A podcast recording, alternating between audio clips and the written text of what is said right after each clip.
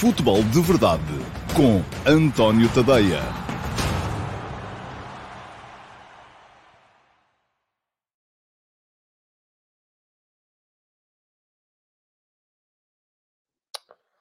Olá, muito bom dia a todos, sejam muito bem-vindos à edição do Futebol de Verdade para terça-feira, dia 15 de fevereiro de 2022.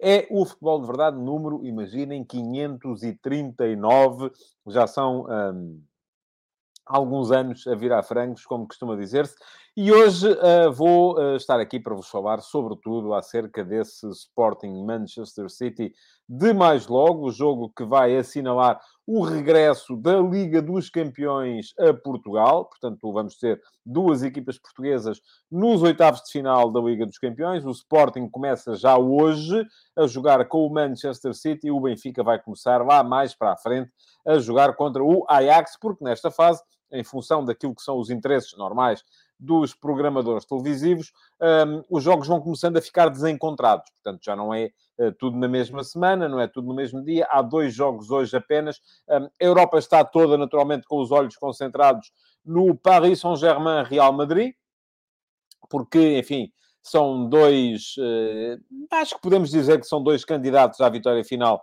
no, no torneio, embora não sejam, do meu ponto de vista, dois favoritos, mas são dois candidatos, serão sempre.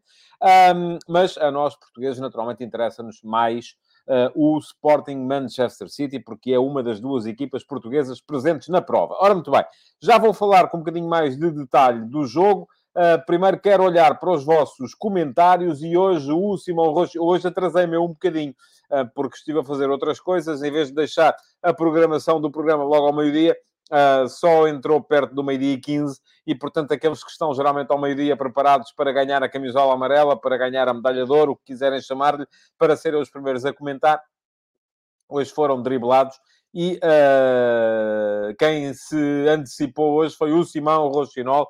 Olá, Simão, bom dia. Pergunta-me o Simão, onde é que acha que o Sporting pode ferir o Manchester City do ponto de vista ofensivo? E acha que o Ruben Amorim optará por colocar três médios ao invés dos dois habituais, juntando Palhinha, Ugarte e Mateus Nunes? Ora, muito bem. É uma pergunta interessante.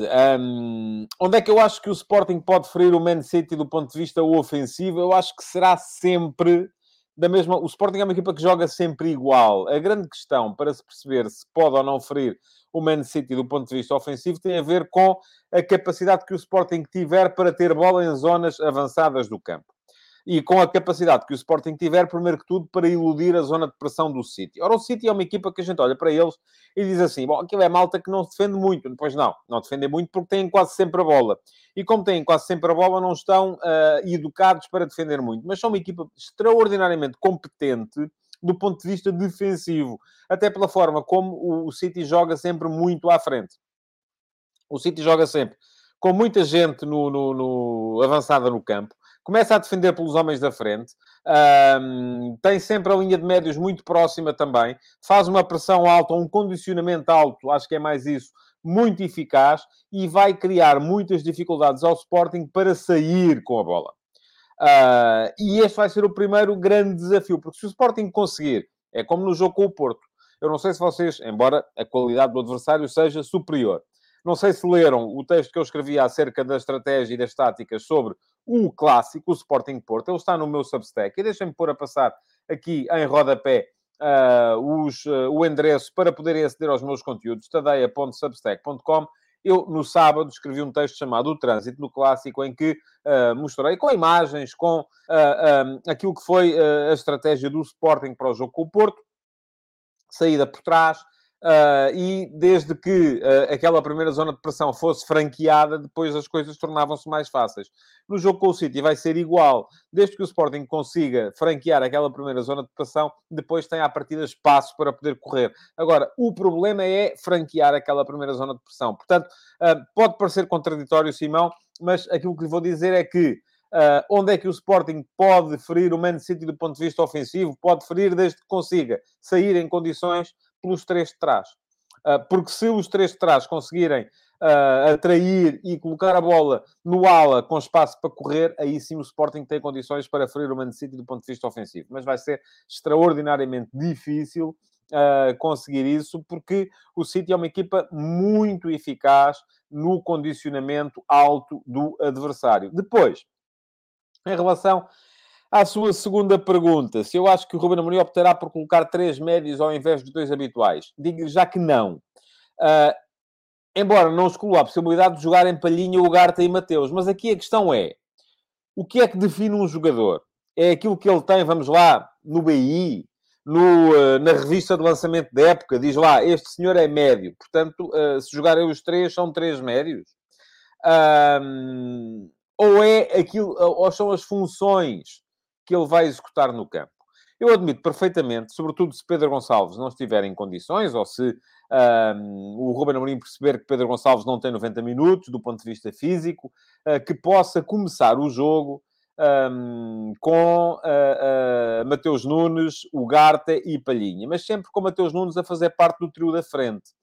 O que, agora vamos dizer assim, está bem, mas são três médios, certo, mas, não, mas o sistema será o mesmo. Será o 3-4-3, 5-2-3 do ponto de vista defensivo. E o que é curioso é que já no jogo com o Porto se viu uma coisa da qual o Ruben Amorim tinha falado a seguir ao jogo com o Ajax, é que um dos três da frente, no caso o Nuno Santos, apareceu muita vez próximo, até mais baixo no campo do que o próprio uh, Mateus Nunes, que era um dos médios. Portanto, não é de excluir que se o Sporting jogar com Mateus Nunes uh, no trio da frente, uh, acabe por acontecer que o Mateus Nunes se junte depois ao Palhinha e ao Ugarte em momento defensivo, para que a equipa não fique tão exposta, porque uma coisa é defender em 5, 2, 3, para depois poder projetar os três da frente em momento ofensivo contra as equipas do Campeonato Português. Outra coisa é fazê-lo contra o Manchester City. Portanto, acho que vai ser um jogo rico do ponto de vista estratégico. Uh, estou muito curioso para ver, uh, porque uh, são duas ideias. O Ruben Amorim disse ontem uma coisa interessantíssima, que é o City é tudo aquilo que nós, nós Sporting, não somos. Não concordo acho que há muitos pontos em comum, sobretudo na importância da estrutura, na importância do posicionamento numa equipa e na outra. São pontos muito comuns a Sporting e City. E agora, depois, o Ruben disse outra coisa que, de certa forma, aprofunda esta primeira, que é eles lá estão na universidade, nós aqui estamos na escola primária. E aí sim, porque o City muda muito facilmente uh, e consegue maniatar, consegue manipular, consegue utilizar mais do que uma estrutura uh, sem perder eficácia e sem perder, sobretudo, identidade. O Sporting ainda não é capaz de fazer isso. Uh, e viu-se, por exemplo, o primeiro gol do Porto no Dragão nasce de uma mudança, uma mudança estrutural do Sporting, a tal questão do, de um dos três da frente a baixar para dentro da área, que não foi devidamente trabalhada ou não foi devidamente apreendida, de maneira que não estava o espaço à entrada da área devidamente preenchido. portanto, é o Sporting, para mudar a sua estrutura, ainda sofre. O City não. O City baseia-se na estrutura, baseia-se no posicionamento. Esse é o ponto em comum entre uh, o futebol de Guardiola e o futebol de Ruben Amorim. São ambos muito baseados no posicionamento, nos triângulos, na capacidade de triangulação, na capacidade de atrair para explorar o espaço, mas sendo que o City muda de estrutura com muito mais facilidade do que o Sporting. Uh, e isso acaba, ou, ou falo, com muito mais capacidade do que o Sporting, porque tem melhores jogadores, porque trabalha esse sistema há mais tempo, eh, porque tem um treinador uh, inegavelmente mais experiente e sabedor, e isso acaba por também, de certa forma, marcar um bocadinho as duas equipas. Bom, pergunta-me o, uh, o, Ivo Ovi, que mudou de nome, agora é Ivo uh, Oda Ovi, portanto, o Ovi, vamos lá, gostei. Qual ao dormir foi o seu maior pesadelo relacionado com o futebol de verdade? Ou com a carreira jornalística. Ui, ui, isso dava-nos panos para mangas. Eu geralmente não tenho pesadelos e durmo bem. Portanto, apesar de todas as preocupações que a profissão uh, me, me, traz. Um, mas uh, confesso que um dos meus maiores, uma das minhas maiores preocupações tem a ver com o futuro da profissão e com o caminho uh, que isto está a levar em termos de jornalismo um, em que uh, estamos cada vez mais a depender da escala e a grande escala está cada vez mais a perseguir aquilo que não são necessariamente os melhores conteúdos. Portanto, um, isto é de facto uma preocupação. uh, que eu tenho. Já escrevi sobre ela, quem quiser ler também tem lá uh, um texto sobre, sobre jornalismo no tadeia.substack.com. Vão lá, deem um salto, se gostarem, subscrevam para passarem a receber atualizações uh, por e-mail todos os dias. Filipe Monteiro. Olá, Filipe. Hoje atrasou-se, não sei se foi de propósito ou se uh, foi driblado pela minha mudança de horário na, na programação do Futebol de Verdade. Começa com a hashtag Eu não sou deste mundo, ainda bem, Filipe, eu também não. Já vos disse, uh, eu não sou deste mundo e não tem nada a ver com. Eu lembro-me sempre de um programa que, eu, que havia na televisão uh, quando eu era miúdo, que era, enfim, a maior parte de vocês não eram ainda sequer nascidos, uh, que era um programa norte-americano, That's Incredible, e que os apresentadores começavam sempre a dizer That's Incredible, That's Really Out of This World. Era para casos absolutamente escalofriantes. Uh, enfim, era uma, uma coisinha de entretenimento ligeiro. Uh, e lembro-me sempre dessa expressão, não sou deste mundo. e não sou. Este mundo da, do engano no futebol, não sou. Não gosto de ser. Mas, ainda à sua pergunta, Filipe, e fico feliz de ver que também não é deste mundo. O clássico já foi, deu empate. O Porto tem deslocações mais difíceis até ao final da liga. O Sporting com calendário mais fácil. Qual vai ser o segredo para um ou outro serem? E o Filipe depois acrescenta campeões numa outra mensagem. Olha, eu acho que hum, o Porto é amplamente favorito. Temos que ter isso em conta. Tem de facto deslocações a Braga, a Guimarães e ao Benfica. Um, o Sporting já foi a Braga, já foi ao Benfica, mas vai, já jogou com o Braga em casa, vai ter, em relação aos primeiros, apenas a recepção ao Benfica. Um, e, portanto, à partida terá um calendário mais fácil, mas vai, vai ter deslocações complicadas também. E eu só lhe chamar a atenção para uma que é, e está para perto, que é a ida à Madeira para jogar com um Marítimo que está fortíssimo ultimamente. Um, portanto, eu acho que os próximos jogos serão fundamentais o próximo, se o Porto escorregar antes do Sporting, o campeonato reabre. Se o Sporting escorregar antes do Porto, o campeonato fecha. Uh, portanto, uh, vão ser as próximas jornadas. Eu acho que o segredo é mesmo esse: é não escorregar antes do adversário. Uh, e por isso mesmo vai ser muita, muita pressão em cima das equipas, que vão estar também preocupadas não só agora com as competições europeias, o Porto também vai jogar esta semana com o Lásio na, no regresso da Liga Europa, como também depois com as meias finais da Taça de Portugal, em que ainda por cima vão defrontar-se uma à outra. Ora, pergunta ao Joaquim Araújo, tendo em conta a presença de Ugarte na antevisão do jogo com o City, quem acha que será titular no meio-campo do Sporting? Um, e pergunta e continua: haverá a possibilidade de Palhinha e Ugarte no meio, deslocando Mateus Nunes para a direita em momento ofensivo e sendo terceiro médio sem bola? Já respondi, Joaquim. Uh, sim, acho que há essa possibilidade, sobretudo se não houver Pedro Gonçalves ou se não houver um, Pedro Gonçalves para 90 minutos. Uh, mas, uh, de qualquer modo, uma coisa tenho a certeza: Palhinha vai de certeza jogar, até porque não pode jogar no campeonato no fim de semana. E aqui a gestão uh, do, dos minutos é particularmente importante. Ora, pergunta-me o Flávio Almeida e também com a hashtag Eu não sou deste mundo. Gostava de vos ver a começar a usar a hashtag. Se calhar ainda encontramos aqui um fenómeno de marketing interessante. Vamos começar a usar essa hashtag nas uh, publicações que fazemos sobre, sobre futebol e acho que é, pode ser um movimento interessante. Um, eu não sou deste mundo. Ora bem, pergunta-me o Flávio Almeida, ainda acredita, ainda acredita que o Porto é o principal favorito ou o jogo com o Sporting deu para ver que sem Luís Dias o Porto terá dificuldades em segurar a vantagem. Acredito, Flávio, que o Porto é o principal favorito. Aliás, acreditaria que o Porto é o principal favorito, mesmo que o Porto tivesse perdido o jogo. Agora, Uh, eu acho que se o Porto tivesse perdido o jogo com o Sporting, neste momento eu voltaria a colocar as percentagens muito próximas daquelas que enunciei no início da época, que eram 35 para o Porto, 30 para o Sporting. Uh, tendo o jogo saído empatado, acho que há mais uh, favoritismo do Porto. Porto tem seis pontos de avanço, caramba. Isso tem que ser tido em conta. É uma equipa com hábitos de vitória recentes, ao contrário do que era o Sporting no ano passado.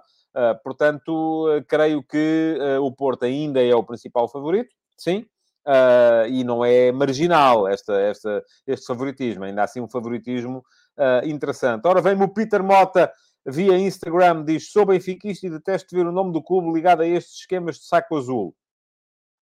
E diz: Tudo isto está a prejudicar a equipa, os jogadores sentem estas notícias e acrescenta a hashtag Eu não sou deste mundo. Vamos a isso. Uh, eu também não sou deste mundo e, portanto, vou-lhe responder. Até porque tinha, tencionava falar aqui sobre o tema. Já vi, eu ontem escrevi, até no F80, sobre o Heitor, que foi o F80 que saiu ontem, o Heitor, o antigo lateral esquerdo e direito do uh, Vitória Sport Clube, do Nacional e do Marítimo, fazia ontem anos e por isso esteve ontem no F80, foi o, a cromobiografia que lancei ontem nesta rubrica do meu Substack.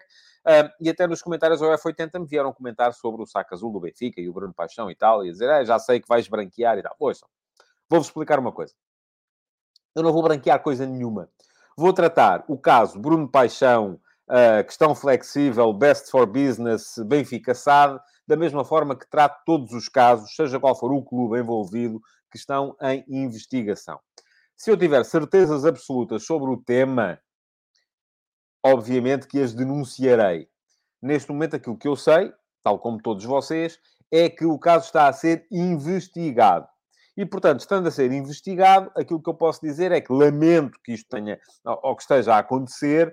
Eh, é claro que lança e vai ensombrar aquilo que é o nome do Benfica, mancha, mesmo que depois não, venha a ser, eh, não venham a ser apuradas responsabilidades, mancha o nome do Benfica, como mancharam o nome de outros clubes, outros casos que, aconteceu, que aconteceram no passado. Uh, mas eu neste momento não posso condenar ninguém. Eu não sei se aquilo que está a ser investigado vai ser dado como provado. E depois alguém me dizia também: Ah, já vi que está à espera que o gabinete de crise vá resolver isto nos tribunais. Pois, eu não faço os tribunais. Eu não faço o Estado de Direito. Se, quer, se querem que vos diga, eu acho que o, o, o sistema que temos, com os tribunais a julgarem as pessoas, é muito melhor do que o julgamento nas redes sociais. À partida parece-me superior.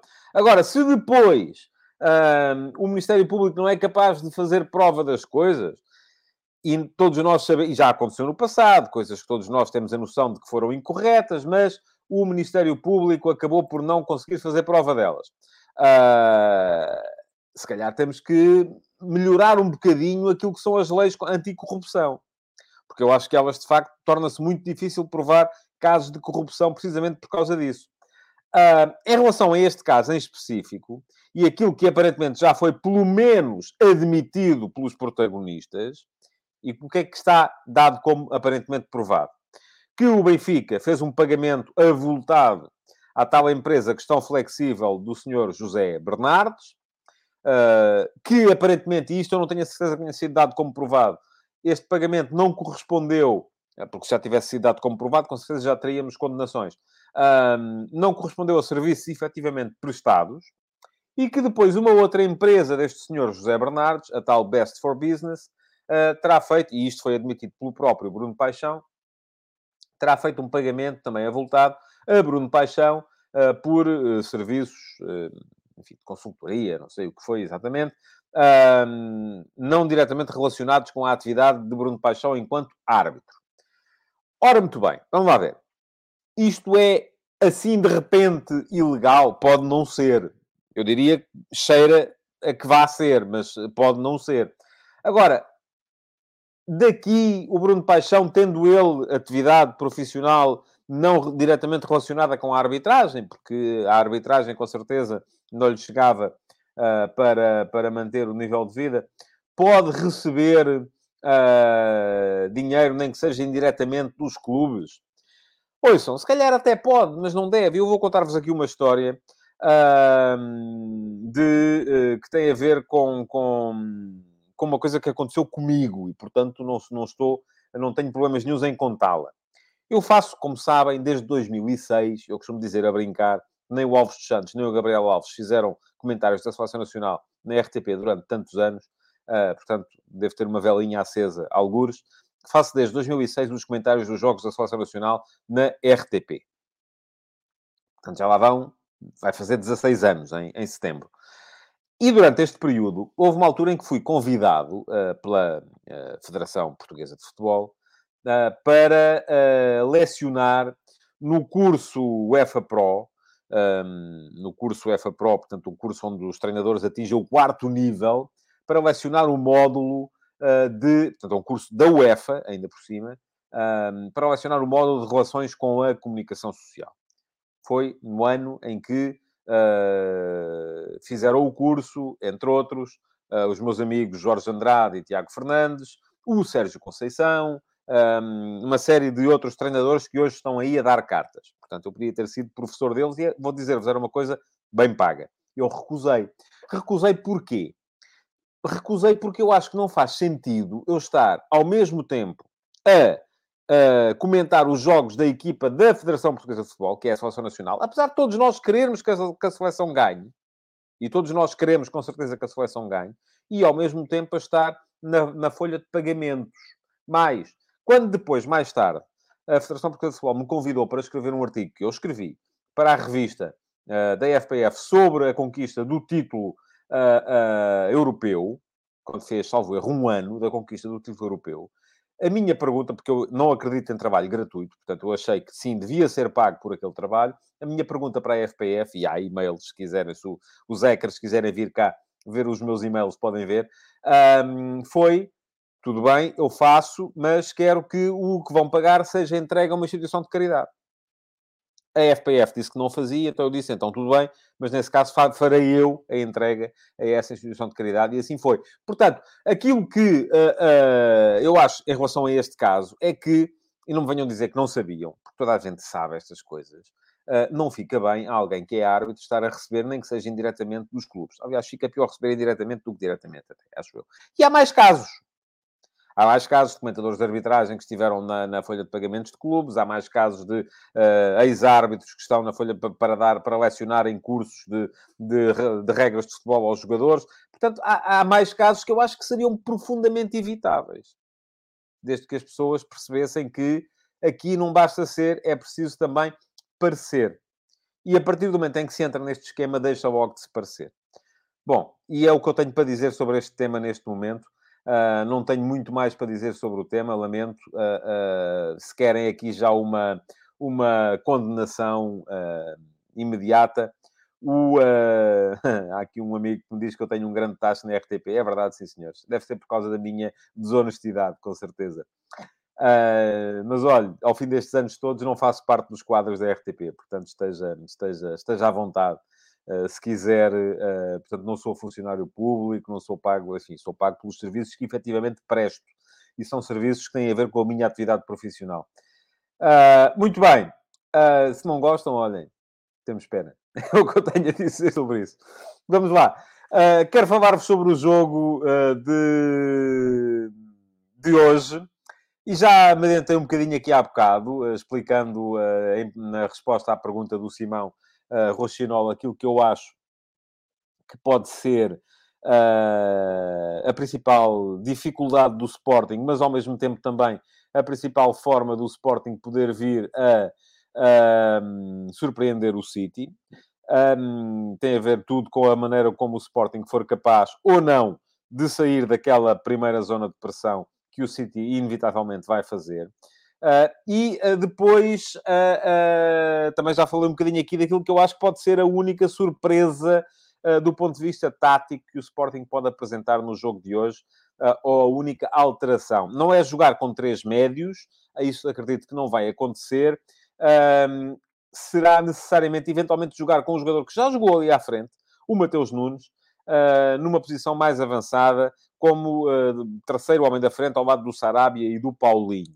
De qualquer maneira, se me perguntarem o que é que eu acho que vai acontecer, eu acho que vai jogar Pedro Gonçalves, desde que ele esteja em condições, naturalmente, Sarabia, Paulinho, Palhinha, Mateus Nunes no meio campo. Isso é aquilo em que eu acredito, apesar do Ugarte ter estado na conferência de imprensa.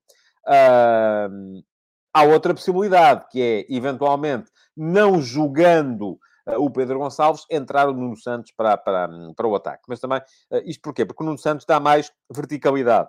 Poderá, eventualmente, vir a ser uma, uma possibilidade. De qualquer modo, não, não, nesse caso até acredito mais na entrada do... Se não houver Pedro Gonçalves, acredito mais na entrada do Ugarte e na passagem do uh, Mateus Nunes para o trio da frente. Não são três médios. São, é, o sistema é o mesmo, só que à frente estará alguém que uh, interpreta a, a função de forma diferente. Embora também vos possa dizer que, por outro lado, hum, em consonância com aquilo que eu tinha dito uh, uh, anteriormente, me parece que a presença do Mateus Nunes uns metros mais atrás pode ser importante. Porque se, se a ideia do Sporting é uh, uh, o, o, o, se a ideia do Sporting é superar aquela primeira zona de condicionamento ou de pressão uh, e depois disso aproveitar o espaço, então ter o Mateus Nunes, que é um jogador que galga metros como mais nenhum, mais atrás pode ser interessante. Pergunta-me o Rui Camarapina se a capacidade de posse de bola de Daniel Bragança num jogo tão compacto não será mais útil contra o Manchester City. Oh, Rui, eu percebo a sua ideia, mas isso seria partir do princípio que o Sporting poderia lutar com o City pelo domínio da posse de bola. E não vai acontecer. Um, o Sporting, seja como for, vai sempre ter menos bola do que o City no jogo de hoje. E, portanto, uh, creio que a resposta está nesta, nesta, nesta, nesta, nesta forma que eu estou a dar-lhe à, à, sua, à sua pergunta. Bom, do outro lado, temos um Manchester City sem o, o Grealish, sem o Gabriel Jesus, sem o Kyle Walker, uh, mas também é um plantel tão vasto. E, aliás, deixem-me dizer-vos, escrevi hoje de manhã sobre, no último passo, sobre aquela frase uh, do Pep Guardiola ontem, uh, em que ele disse que já falei com o Porro, não, é pá, nós temos, creio que temos para aí uns 250 emprestados. Eu não sei se ele estava a falar a sério, creio que não, porque acho que não são tantos uh, e eu não consigo falar com todos. Portanto, eu escrevi um bocadinho sobre isso, porque eu acho que é aí, sobretudo, que está a grande diferença entre um projeto como o do Sporting, ou do Benfica, ou do Porto, seja o que for, e um projeto como o do City. Porque, enquanto o Sporting, o Benfica e o Porto, uh, enfim, têm, os, o, o, a, a hegemonia interna em Portugal, fundam essa hegemonia uh, numa maior capacidade para atrair receita, numa maior capacidade para atrair talento uh, e depois, com o sucesso, Uh, isto eterniza-se e a tal capacidade para atrair receita vai aumentando, vão conseguindo ainda mais talento e vão emprestando esse talento a outros clubes, uh, mas têm limitações para os empréstimos. Ora, o City aparentemente não tem, porque além de não ter limitações para os emprestados uh, a nível internacional, também tem uma série de clubes que são do mesmo dono onde os jogadores vão, por onde os jogadores vão circulando. É o Girona em Espanha, é o uh, Troyes em, em, França, é o Lomel na Bélgica, é o New York City uh, na, nos Estados Unidos, é o Melbourne City na, na, na Austrália, é o Sichuan na, na, na, China, é o Mumbai na Índia, é o Montevideo City no Uruguai, uh, e tudo isto, os jogadores vão sempre andando uh, de um lado para o outro, um, e, e diz-me o Paulo Neves o que é isso do projeto se a bola entrar. Eu sei que sim, mas uh, à partida, se tiver bases e se tiver um projeto, uh, tem mais condições para fazer a bola entrar. Agora, pode não acontecer. Às vezes há surpresas, uh, como é evidente. O Caio Martins está-me aqui a lembrar que há o Montevideo City. Eu creio que falei também no Montevideo City, enfim, não disse o Torque, mas falei também no Montevideo City e Torque. Um, e, aliás, escrevi sobre eles todos hoje de manhã, um, no último passo. Aconselho-vos que deem lá um salto no final do Futebol de Verdade para lerem, uh, porque eu acho que é fundamental limitar este tipo de situações. É por isso também que eu estou e tenho estado a escrever, e já estão no meu Substack, três artigos sobre os donos da bola. Já lá está um artigo sobre os donos dos 20 clubes da Premier League inglesa. Já lá está um artigo sobre os donos dos 20 clubes da Série A italiana.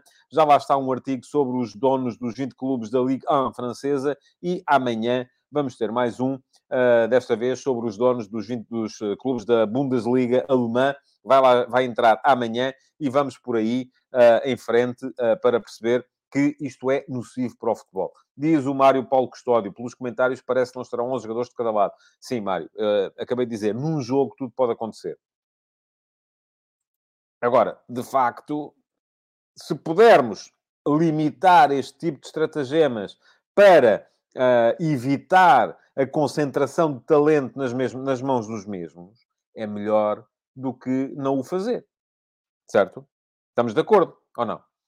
Bom, estava a falar do jogo de logo. Um, teremos, de qualquer modo, um City fortíssimo. Com o Ederson, com o Cancelo e o Zinchenko, que são dois laterais extraordinários.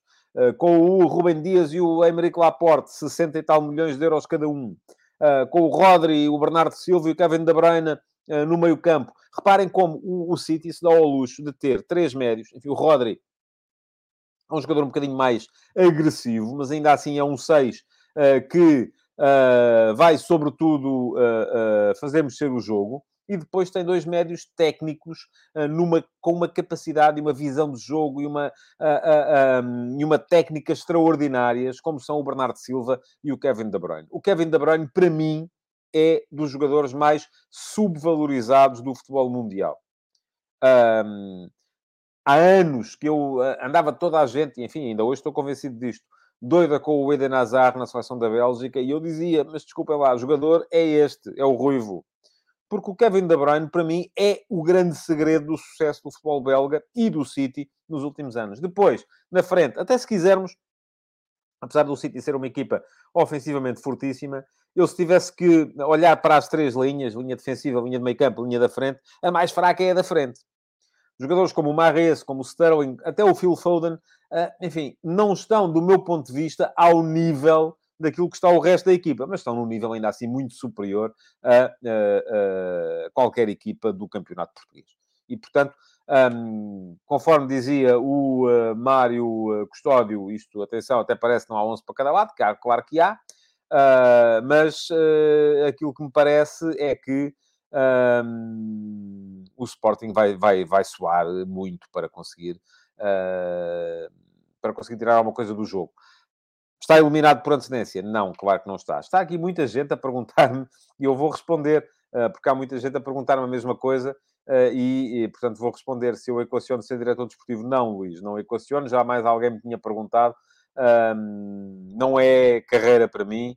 Uh, não equaciono trabalhar em clubes, embora não possa, obviamente, dizer desta água não beberei, mas não, não é a minha, não é a minha ah, ambição. A minha ambição é conseguir ser jornalista, sempre foi. Não é ser treinador, não é ser diretor desportivo, não é ser diretor de mercado, não é nada disso uh, mas uh, é continuar a ser jornalista. Agora, é preciso também que, isto, que as coisas funcionem, como é evidente, e que o jornalismo não acabe. E eu acho que já esteve mais longe de, de, de acontecer uma coisa dessas. Bom, uh, e a dizer-vos um, que o Sporting não é naturalmente favorito, mas uh, poderá tirar alguma coisa do jogo. Pode acontecer. Aqui, o, qualquer coisa que o Sporting tire do jogo é bom, é positivo. O Sporting não terá, neste momento, com certeza, uh, ambições para ser, para ganhar a, Champions. Não terá sequer muitas ambições de seguir em frente uh, depois desta eliminatória. Agora, o que eu acho que é fundamental para o Sporting é bater-se bem, é deixar uma boa imagem, é promover os jogadores, é valorizar os jogadores, é valorizar a equipa, é dar experiência aos jogadores para que no ano que vem eles já venham com mais um ano uh, de Liga dos Campeões e consigam, se conseguirem lá chegar. É uh, serem capazes de mostrar que não estão ali por engano. E, por exemplo, no jogo com o Ajax, parecia um bocadinho que estavam ali por engano. Uh, Pergunta-me o Jamie Alex e eu vou responder porque detesto estas coisas. Então não é verdade que se ofereceu ao Sporting nunca na vida. E se alguém lhe disser o contrário, Jamie está a mentir. Nunca me ofereci a nenhum clube para trabalhar em nenhum clube. E se alguém for dizer-lhe o contrário, está a mentir. Nunca fui diretamente sondado por nenhum clube para trabalhar em nenhum clube. E se alguém lhe disser o contrário, também está a mentir. Agora, se depois, nas redes sociais, andam para aí uh, coisas a dizer que vai este e que vai aquele, isso já não tem nada a ver com isso, meu amigo. Zero. Uh, Pergunta-me o Ivo se eu equaciono ser diretor de um jornal ou criar uma empresa jornalística. Oh, oh, Ivo, eu já tentei com a bancada, mas uh, a coisa não, não teve escala, nunca teve escala, porque hoje, para ter sucesso, é preciso ter escala nas redes sociais e uh, o Bancada, enfim, nesse aspecto já não é aquilo que eu achei uh, que poderia vir a ser. Bom, uh, o Jason Lima pergunta-me nem no da minha terra. Ó oh, oh, Jason, quando eu estiver reformado e se não precisar de trabalhar para viver, sim, poderei ser diretor desportivo do Cruxense na altura quiserem que eu, que, eu, que eu vá para lá. Bom, vamos lá, que eu ainda quero falar-vos aqui um bocadinho do eh, Paris Saint-Germain-Real Madrid, eh, que é um jogo que não vou ver em direto, porque vou estar a ver o uh, Sporting Manchester, Manchester City.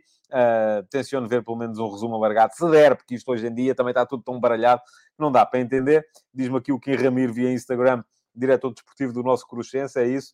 E na altura contrato também para, para fazeres lá qualquer coisa, para ver se conseguimos trazer o Cruxense de volta ao, à, à, a uma divisão superior. Bom, isto só para rir mesmo, de facto. Paris Saint-Germain, Real Madrid. Um, a grande dúvida é se joga Benzema. Uh, Benzema não joga desde 23 de janeiro, já está fora há algum tempo. Uh, e a grande questão aqui é em que é que o Real Madrid vai meter as fichas. Vai meter as fichas na Champions, uh, se pode uh, ou não uh, vir a, a ser a ganhar a Champions e, portanto, para isso precisa de ultrapassar o Paris Saint-Germain, ou se prefere poupar Benzema para a Liga Espanhola e a Liga Espanhola já esteve mais fácil do que está neste momento. e, portanto, se calhar arriscar já a utilização do jogador pode vir a ser problemático. Um, vamos ver, vamos ver como é, que, como é que vai o Ancelotti gerir a situação. Um, do outro lado, um Paris Saint-Germain que também é muito menos equipa do que poderia ser. Uh, tem na frente o Di Maria, o Mbappé, Messi, vai em princípio começar com estes três, uh, mas eu volto a dizer, acho que ao Paris Saint-Germain continua a faltar uma coisa, e eu sei que isto choca muita gente, continua a faltar uma coisa importante e fundamental para se ter sucesso, que é treinador. Não, não, não vou muito à bola com o Pochettino, não me parece que seja uh, treinador para aquela constelação, mas se calhar não há no mundo um treinador capaz de lidar com aquela constelação de estrelas. Por fim, ponto final, que já vamos com 35 minutos de programa, para dizer que o relatório de João Pinheiro relativamente aos incidentes do Porto Sporting não surpreendeu.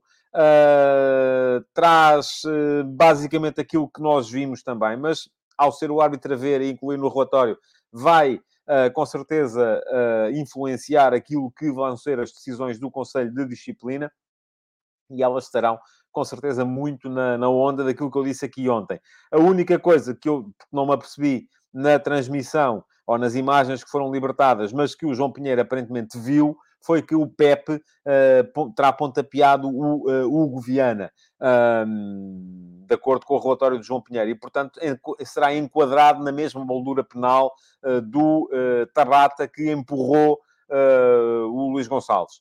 e, portanto, aqui estamos com dois casos que são de mais fáceis de resolver, o caso Palhinha e o caso Marchesine, dois casos mais complicados, o caso PEP e o caso. Uh, eu disse, acho que me enganei, eu disse, portanto, dois casos mais fáceis, o caso Palhinha e o caso Marchesine, dois casos aparentemente mais complicados, uh, que são o caso uh, Tabata e o caso PEP, um, dois casos de dirigentes que provavelmente vão ser castigados, o Luís Gonçalves e o Hugo Viana, e depois a questão do Estádio do Dragão e da responsabilidade do Porto relativamente à, uh, à, à, à, atuação dos elementos da publicidade, dos apanha-bolas, uh, do público e por aí afora. Diz-me o Rafael Mota, parece que até nisso foi para equilibrar. Não sei, Rafael, viu alguma coisa diferente ou não? Eu fui o que ouvi também. E, não estou, e, e vou-lhe dizer, estou marimbando, estou a equilibrar ou a deixar de equilibrar. Aquilo que eu vi é o que eu estou a dizer. Agora, uh, depois vi mais coisas, mas não com os uh, protagonistas, não é? Não com os jogadores. Uh, e isso não venho a dizer que, ah, eu não sei quantos insultou, porque se formos suspender, diz o Rafael Mota, não viu o chute do Pepe. Eu também não. Está no relatório do árbitro. Agora, se vai estar-me a dizer o quê? Que ele inventou? Há de ter havido ali coisas que nós não vimos. Pronto, é assim. Muito bem, uh, estamos a chegar ao final. Queria agradecer-vos por terem estado aí hoje. Continuem a comentar, partilhem, deixem o vosso like. Uh, deem um salto ao meu Substack, tadeia.substack.com. Subscrevam, se não puder ser a versão premium, que vos custa algo como uh, 3,5€ mais IVA uh, por mês. Ou então, se quiserem a subscrição anual, têm dois meses de borla. Uh, e, uh, portanto, uh, subscrevam, se não puder ser a sua versão paga, a versão premium, que vos dá acesso a mais conteúdos, que seja pelo menos a versão gratuita, porque vos dá acesso ainda assim a 10 artigos por semana. No meu Substack. Uh, vou responder ao Guilherme Santinha, porque ele já me perguntou isto tantas vezes, que acho que merece, pela persistência. Se eu acho que Sarabia vai ficar em definitivo no Sporting, acho que não. era bom para o Sporting, era bom para o futebol português, mas é muito dinheiro. Bom, muito obrigado por terem estado aí, então. Espero por vocês outra vez amanhã e amanhã, com certeza, para fazer aqui o rescaldo daquilo que terá sido ou que vai ser mais logo o um, Sporting Manchester City. Obrigado por terem vindo e até amanhã. Futebol de Verdade, em direto de segunda a sexta-feira, às 12h30